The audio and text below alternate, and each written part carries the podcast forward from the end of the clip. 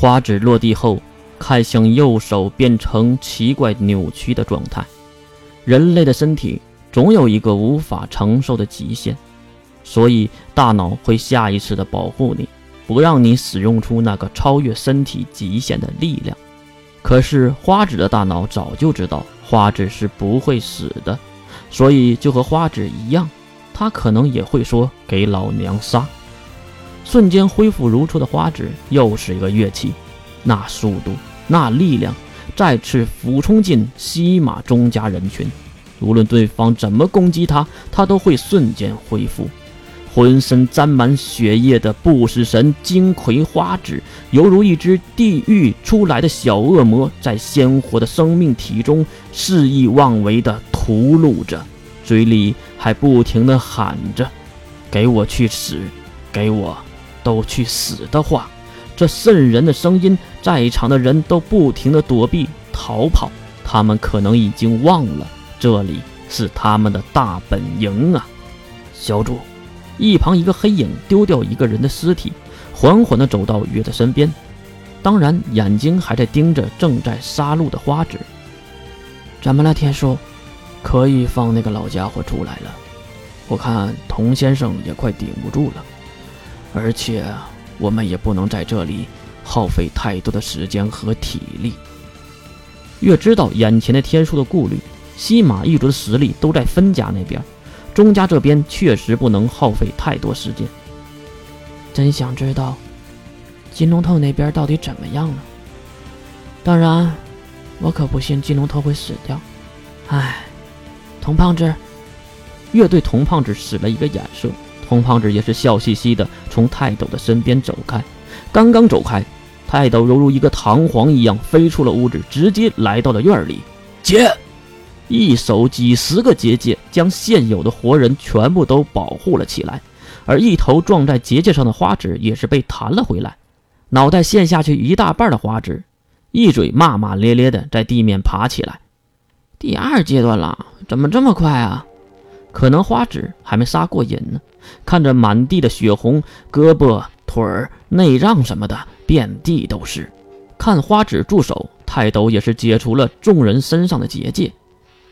统治八大一族对你们有什么好处？金龙头又会给你们什么好处？虐杀自己的同胞对你们有什么好处？看着遍地的尸体，老头子泰斗怒喝着护神主的成员们，而能回答他的却只有月一个人。大家都默不作声的时候，月走了出来。老先生。在这个院子里的人，没有一个是好人，包括你和我。一群恶人互相残杀，你说什么好处？你也太幼稚了吧！你年纪这么大，难道我还要给你讲一讲“人不为己，天诛地灭”的典故吗？在这里屠杀的人，谁的心里没有几个恐怖的欲望？是吧？天书。边说，越看向身边的黑影。小主说的是。话刚刚落音，附着在身上的黑气消失，男人的相貌也是显露了出来。他大概五十岁不到的年纪，比泰斗年轻很多。精神的短发中掺杂着不少的银丝，身材修长，并不瘦弱。相貌很是英俊，鹰鼻鹰眼，不苟言笑。年轻时一定是一个花花公子。不过看到这个相貌，泰斗露出了笑容。这不是我们前几天笼子里跑出的野狗吗？原来给我们送情报，再救走这只野狗。都是你们一伙人呐！即使听到嘲讽，天书还是无动于衷，只是跟在矮小的月身边。月也是看向那些披着黑影的其他人。展飞，童胖子，